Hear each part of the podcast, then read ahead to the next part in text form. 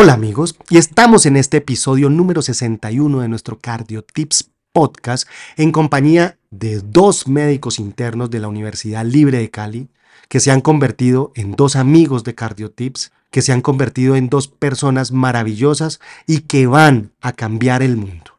Le doy la bienvenida a Carlos San Clemente, le doy la bienvenida a Juan David Vargas. Realmente para mí es un placer tenerlos en nuestra unidad cardiovascular rotando desde la Universidad Libre de Cali porque nos han enseñado muchísimo, nos han venido a dar luz a nuestra unidad cardiovascular y con su academia, con su formación y sobre todo con su calidad humana nos han nutrido día a día. Hoy nos van a hablar de síndrome coronario crónico.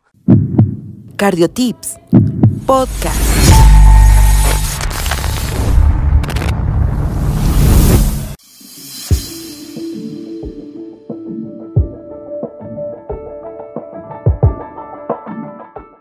Bueno, y no más eh, después de esta introducción, le damos la bienvenida a todos. No sé si nos queramos presentar, eh, Juan David. eh. Muchísimas gracias doctor por la invitación. Ha sido realmente beneficioso para nuestra rotación, para nuestra persona personal, para nuestra integridad como médicos, el haber compartido estos 15 días que llevamos rotando en esta unidad con personas maravillosas, personas llenas de conocimiento, pero sobre todo personas llenas, llenas, llenas de humildad, de tranquilidad, de esa paz, de esa serenidad que es necesario para uno en los momentos que uno tiene que captar todo ese conocimiento y sobre todo ese aprendizaje de ser una excelente persona. Bueno, San Clemente, muchas gracias por las palabras. Realmente tratamos de dar lo mejor y quisiera que nos presentáramos, tú de dónde vienes, dónde naciste, de qué universidad vienes, porque creo que es importante conocernos un poco. Gracias doctor. Nací en Medellín, pero mi estudio de pregrado lo hice en Cali en la Universidad Libre, que es de donde venimos mi compañero y yo. Y pues No, pero realmente excelente porque la Universidad Libre de Cali ha dejado un nombre muy, muy alto como formación, como escuela. Ya estuvo el doctor Juan David López, ahora estamos con Carlos San Clemente. También le damos la bienvenida a Juan David Vargas. Juan David de cariño, de corazón, siempre lo hemos recibido en esta institución, lo apreciamos mucho y quisiera que se presentara, Doc. Doctor, muy buenas tardes. Mi nombre es Juan David Vargas, soy médico interno de la Universidad Libre y como primera medida, eh, darle las gracias por la oportunidad de hacer parte de esta familia, de permitirnos un crecimiento personal en esta institución y permitirnos la oportunidad de venir a conocer Tunja. ¿Y cómo le pareció Tunja? Enamorado. Bueno, Tunja, Tunja es hermoso, Tunja es una ciudad que acoge a todos, Tunja es una ciudad tranquila, una ciudad de trabajo, una ciudad de personas que se dedican todos los días a tratar de hacer lo mejor por toda nuestra población. Realmente es una ciudad maravillosa de la cual me enamoré. Y sin más preámbulos, vamos a hablar ahorita de síndrome coronario crónico. Doctor San Clemente, vamos a hablar de la definición, deleítenos con esa parte y que sea de una forma clara, que la podamos comprender y que a veces cuando vemos ese síndrome coronario crónico con tantos grupos y, y de entrada uno como que dice, Dios mío, no quiero leerla porque no lo voy a entender, perdamos ese miedo, cambiemos esa actitud a ese bonito tema como es el síndrome coronario crónico y que hoy en este Cardio Tips la saquemos clara. Gracias, doctor San Clemente. El escenario es de ustedes. Muchísimas gracias, doctor. Sabemos que en la actualidad, con la alta dinámica de la vida, es difícil detenerse por un instante para leer, analizar, interpretar, incluso cuestionar las múltiples fuentes de información que son necesarias para nuestro buen ejercicio médico. Pero para eso les queremos compartir los puntos más relevantes, más sencillos y más prácticos que nos coloca a disposición la guía actualizada del 2019 para el síndrome coronario crónico, propiedad de la Asociación Europea de Cardiología. Para poder hablar de síndrome coronario crónico, primero debemos de entender el alma mater del mismo, la cual es la enfermedad coronaria, que se encuentra definida como un proceso patológico crónico que se caracteriza principalmente por la acumulación de placa aterosclerótica obstructiva o no obstructiva en las arterias epicárdicas. A grandes rasgos este proceso se puede ir modificando mediante cambios de estilo de vida, fármacos e intervenciones invasivas cuyo objetivo principal es la estabilización o la regresión propia de la enfermedad coronaria en cuestión. La enfermedad coronaria tiene distintas presentaciones clínicas que las podemos categorizar en dos grandes síndromes como lo son el síndrome coronario agudo y el síndrome coronario crónico, ya que en la historia natural de la enfermedad se pueden presentar largos periodos de estabilidad la cual puede llegar a fragmentarse en cualquier momento secundario a un evento aterotrombótico causado por una ruptura o una erosión de la placa acumulada, en la actualización de la nueva guía se difiere el término de la angina estable y se estipula el nombre de síndrome coronario crónico ya que esta enfermedad es de todo menos estable hablando de su historia natural. Antes de entrar en profundidad al tema es importante hacer una vista retrospectiva a la principal etiología que puede desencadenar en la presencia de este síndrome, ya que para hablar de síndrome coronario crónico debemos entender cómo se forma su principal etiología, la cual terminará por llevar a reducción de la luz de un vaso epicárdico que puede llevar a instancias de presentarse un infarto. Entonces, ¿cómo se forma la placa ateromatosa? Todo comienza con un daño en el endotelio vascular, puede ser secundario a una hipertensión arterial, una diabetes, una dislipidemia, obesidad o un factor incluso externo que puede ser o no puede ser muy común en las personas, que es el tabaquismo, lo que va a producir que el LDL circulante en sangre atraviese esa capa del endotelio en el momento que el LDL circulante atraviesa el endotelio vascular, pierde de su conformación molecular moléculas antioxidantes por la cual se oxida y posteriormente es detectada como cuerpo extraño por el sistema inmune, proceso por el cual se van a liberar citoquinas, entre ellas la interleuquina 1, que se encargará de estimular las moléculas de adhesión celular, las cuales atraerán monocitos al sitio de injuria, los cuales penetrarán en el endotelio vascular por medio de una proteína quimioatrayente, una proteína con el nombre de MSP o proteína quimioatrayente de monocitos tipo 1. Cuando penetran en ese endotelio vascular, los monocitos maduran a macrófagos y eso es de suma, suma importancia, ya que los macrófagos tienen un receptor propio llamado scavenger. Por, el por medio de ese receptor se podrán dar los tiempos para fagocitar ese LL oxidado para luego convertirse en las conocidas células espumosas, las cuales posteriormente van a entrar en un estado de apoptosis y van a liberar ese LDL ya fagocitado, el cual va a producir un proceso inflamatorio en el subendotelio que promueve una síntesis del colágeno y la migración de células de músculo liso desde la capa media vascular con la intención de formar una capa fibrosa que termine por aislar el proceso inflamatorio del subendotelio, formando así la placa aterosclerótica. Con respecto al síndrome coronario crónico, tenemos múltiples contextos clínicos que la guía nos ponen en seis diferentes contextos clínicos, de los cuales vamos a dar paso a la apertura en este momento, doctor Juan David. Carlitos, muchísimas gracias por esta introducción. La verdad, eh, comenzamos pisando duro con una definición muy clara, concreta y concisa Vamos a empezar a hablar del escenario número uno. Posiblemente este escenario sea el más común y el que más nos enfrentemos a lo largo eh, de nuestra carrera profesional. Hablamos de esos pacientes que tienen síntomas de angina estable o que se asocia a disnea, en los cuales sospechamos que estos síntomas sean una enfermedad arterial coronaria. Para esto, la guía, la guía de la Sociedad Europea de Cardiología nos plantea un abordaje en seis pasos. El primer punto en este abordaje es considerar en qué escenario eh, es decir, en qué pacientes pensamos que este síndrome coronario, tenemos un síndrome coronario crónico y para esto tenemos que, pensar en la entidad o los cuadros clínicos a los cuales se asocian esta condición. Vamos a hablar principalmente de dos síntomas, hablamos del dolor torácico y la disnea. Es en este momento en el cual nos adentramos un poco más al espectro clínico del dolor torácico, porque es en este punto que debemos establecer si este dolor torácico es de origen cardíaco o no cardíaco, siempre teniendo en cuenta que el dolor de origen cardíaco, no cardíaco, perdón, es el que se presenta con mayor frecuencia en los servicios de urgencias. El dolor torácico presenta tres espectros clínicos. Primero, la angina típica, la angina atípica y el dolor torácico no anginoso. Para clasificarlo en estos diferentes subtipos contamos con criterios ya conocidos desde 1983, los criterios de Diamond en los cuales nos establece que un dolor torácico se denomina técnicamente, denominado técnicamente como la angina, corresponde eh, a un dolor de carácter opresivo que se presenta en el pecho, que se irradia cuello, mandíbula, hombros o brazos. Este corresponde al primer ítem de estos, de criterios, pero también tenemos que tener en cuenta que si además de que este dolor eh, se provoca por un esfuerzo físico, tendría la segunda característica propia de la angina típica, y finalmente, si este dolor alivia tras 5 minutos de reposo o con la administración de nitratos, cumpliremos el tercer criterio. Por lo tanto, debemos tener en cuenta que cuando un dolor torácico cumple los tres criterios, hablamos de una angina típica. Si cumple dos de esos criterios, hablamos de una angina atípica. Y finalmente, si cumple uno de los tres estaríamos hablando de un dolor torácico no anginoso. Es importante tener en cuenta que entre más típica la angina, más probable que sea de origen coronario. Sin embargo, es crucial no olvidar que solamente del 10 al 15% de los pacientes con síndrome coronario crónico presentan una angina típica, eh, por lo que tenemos que tener en cuenta que cualquier espectro restante no descarta la enfermedad.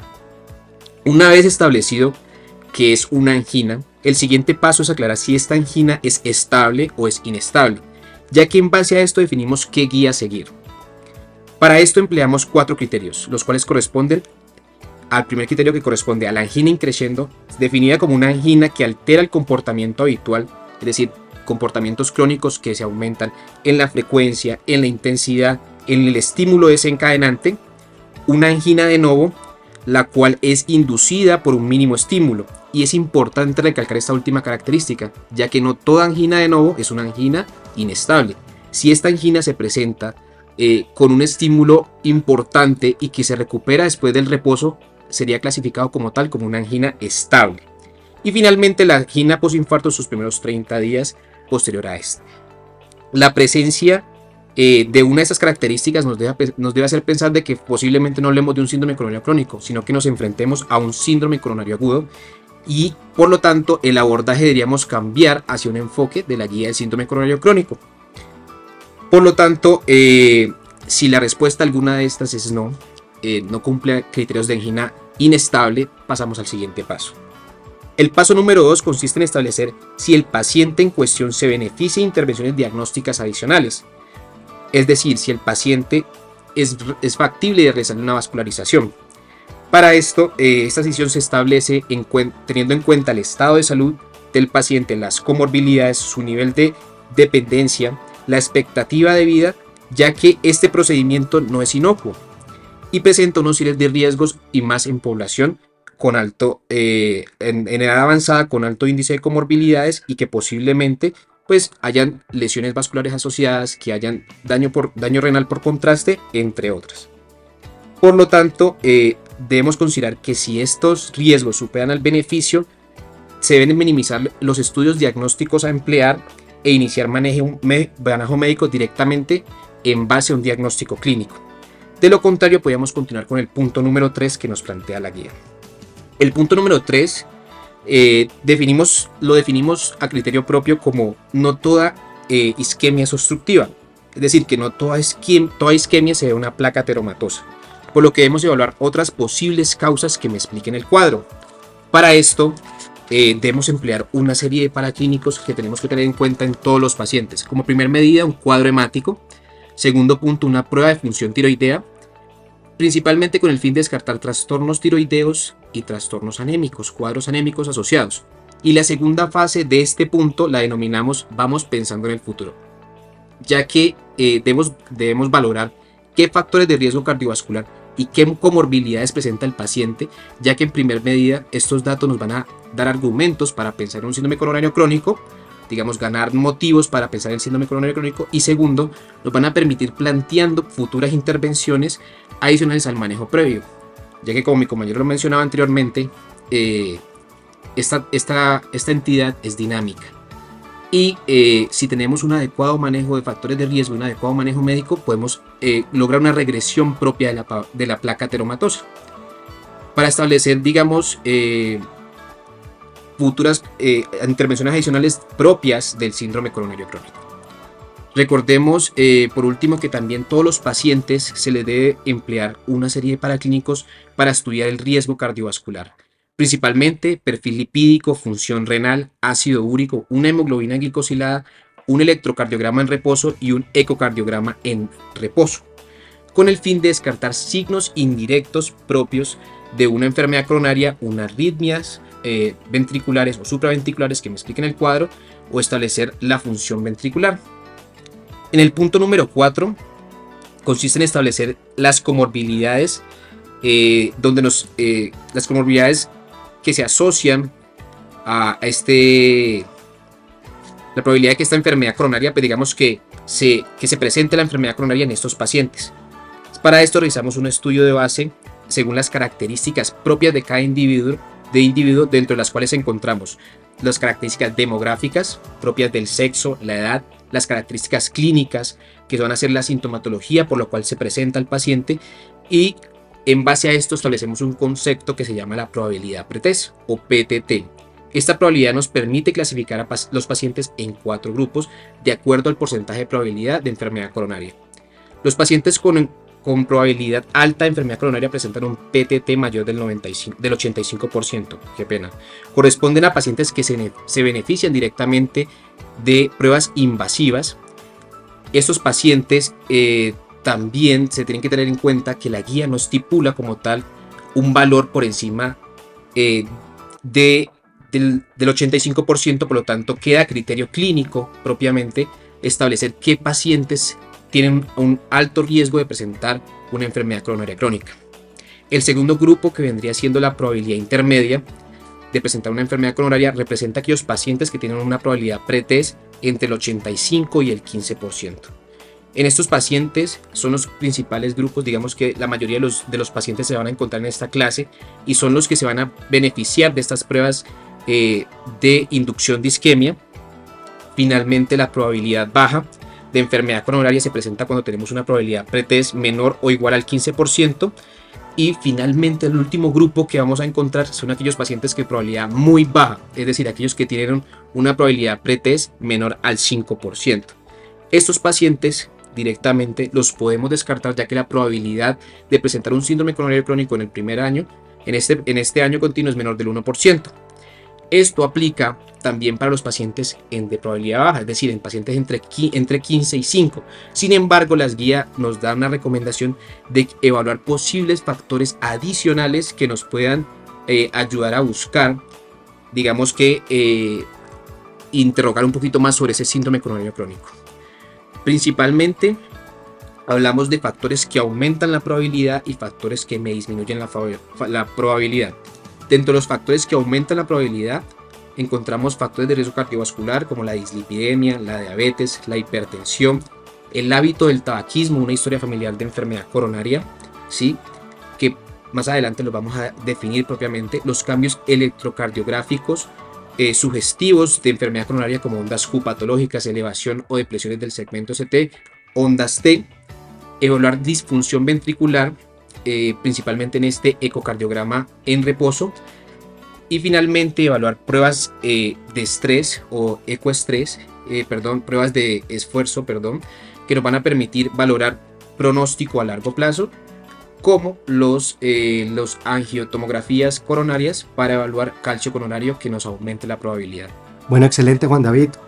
Yo diría en este momento que esa primera parte de esa guía no lo podemos resumir en, en la siguiente forma. Cuando estamos enfrentados no al evento coronario agudo, o sea, no tenemos un YAM sin supra o con supra o angina inestable, sino que nos enfrentamos a ese paciente con dolor torácico crónico que pudiese tener una enfermedad coronaria estable, o cuando ya ha tenido intervenciones previas o tenemos test de isquemia, que ahí estamos entrando a ese mundo del síndrome coronario crónico, la guía europea nos lo pone en esos pasos que acabas de mencionar. Lo primero, los síntomas.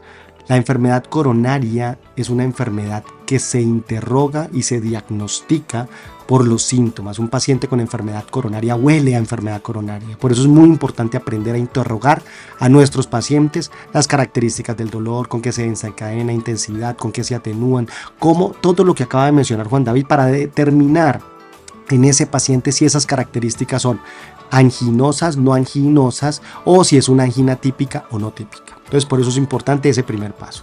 El segundo paso es el ser humano que tenemos enfrente.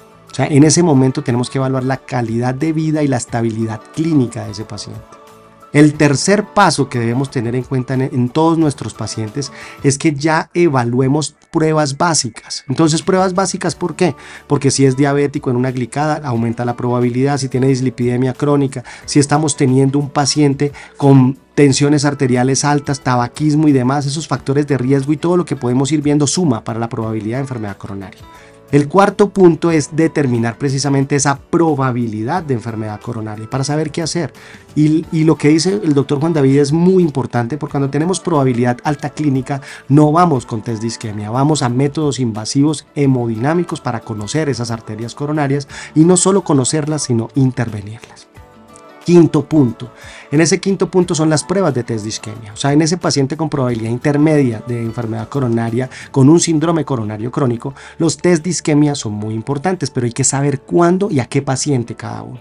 Tenemos mil y en mil formas de test de isquemia. Resonancia con perfusión, PET scan para enfermedad coronaria, ecocardiograma de estrés farmacológico, ejercicio, pruebas de esfuerzo, angiotomografía coronaria. Cada vez más el angiotac coronario con score calcio y con CAT-RATS toma mayor relevancia para e, definir esos pacientes desde el servicio de urgencias. Entonces por eso es importante saber cuál es la mejor prueba para nuestro paciente.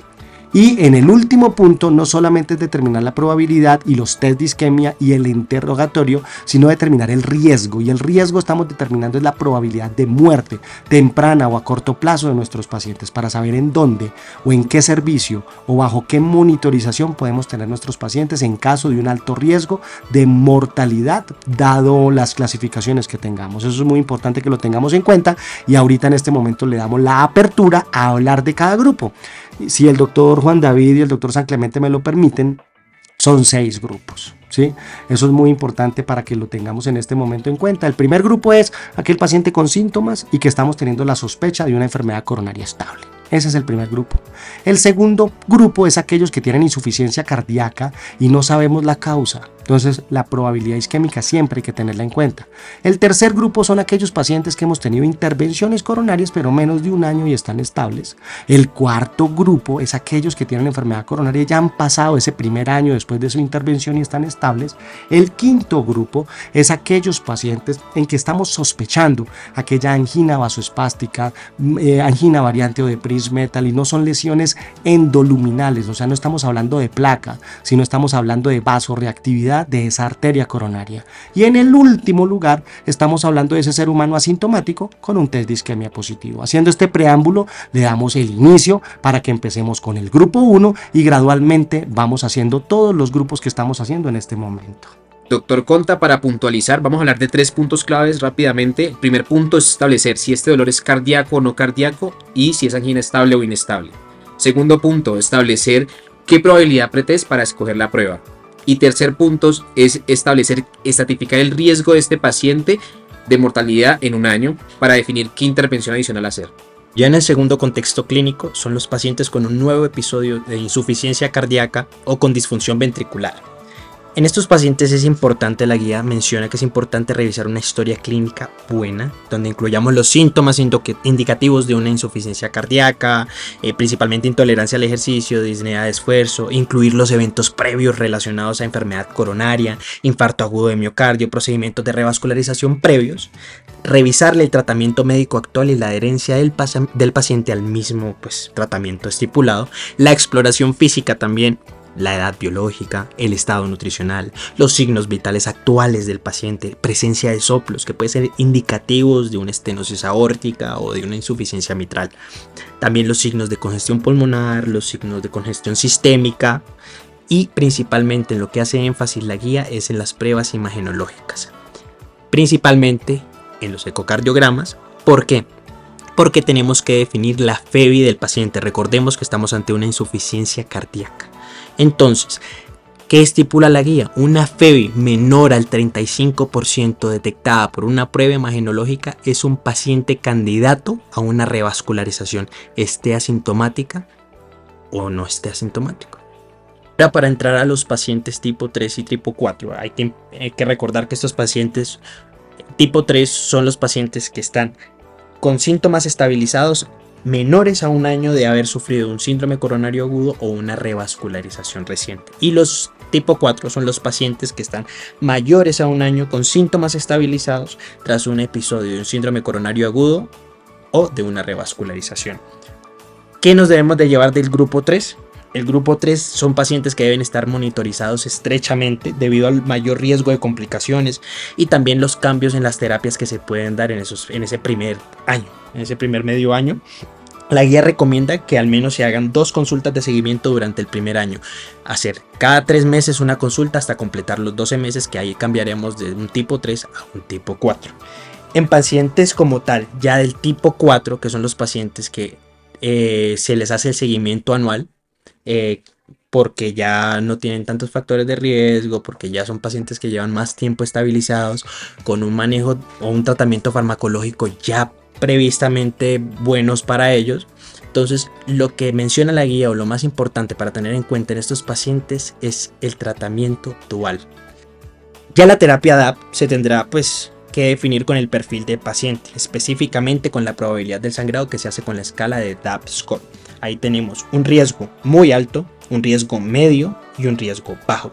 Dependiendo en qué categoría esté el paciente, riesgo bajo, medio o alto, vamos a definir el tiempo, la estipulación del tratamiento farmacológico con la terapia DAP. Si es un riesgo bajo, se puede estipular hasta 12 meses. Si es un riesgo medio, se puede estipular el manejo durante 6 meses. Y si es un riesgo alto de sangrado por la escala DAP score, la guía pues facilita o menciona que se debe estipular el tratamiento DAP durante un mes. Listo, recordemos, vamos a hablar rápidamente del grupo 5 y 6. El grupo 5 hablamos de los pacientes sin enfermedad obstructiva, es decir, no toda, angina es por una placa de obstrucción y empleamos el término INOCA, es decir, enfermedad coronaria sin obstrucción. Eh, para esto principalmente tenemos que tener en cuenta que tenemos un diagnóstico de descarte, principalmente se da cuando hacemos una angiografía y no encontramos hallazgos sugestivos de enfermedad obstructiva por placa teromatosa. Principalmente dos cuadros, angina microvascular, angina vasospástica. A grandes rasgos se caracterizan primero porque tienen un comportamiento dinámico, principalmente la vasospástica. Esta obstrucción es difusa, ¿sí? Y eh, usualmente se asocian a esterosis leve. El grupo número 6 ya hablamos de eh, estos pacientes que debemos tamizar y que realmente están asintomáticos para enfermedad eh, coronaria. Y lo primero que tenemos que tener en cuenta es que la guía no recomienda el tamizaje en pacientes asintomáticos eh, sin un riesgo cardiovascular alto. Por lo tanto, debemos enfocarnos principalmente en pacientes menores de 40, mayores de 40 años que tengan un riesgo cardiovascular alto, calculado por la escala del ACCB de la A. Por último, tenemos los pacientes que son menos de 50 años, pero que tienen una enfermedad antecedente, una enfermedad eh, cardiovascular prematura, definido como el paciente que presenta un familiar de primer grado con un síndrome coronario mayor que terminó en muerte o no en el caso de los hombres en menores de 55 años y en el caso de las mujeres 66 años. Y con esto despedimos este episodio número 62 de nuestro Cardio Tips Podcast, agradeciendo a la fenomenal presentación de nuestros dos amigos, Juan David y Carlos San Clemente, respecto a síndrome coronario crónico. Excelente tema, muchísimas gracias y recuerden amigos, a cuidar el corazón hasta el último latido. Sigue al Dr. Conte en sus redes sociales, Facebook, Instagram, YouTube y TikTok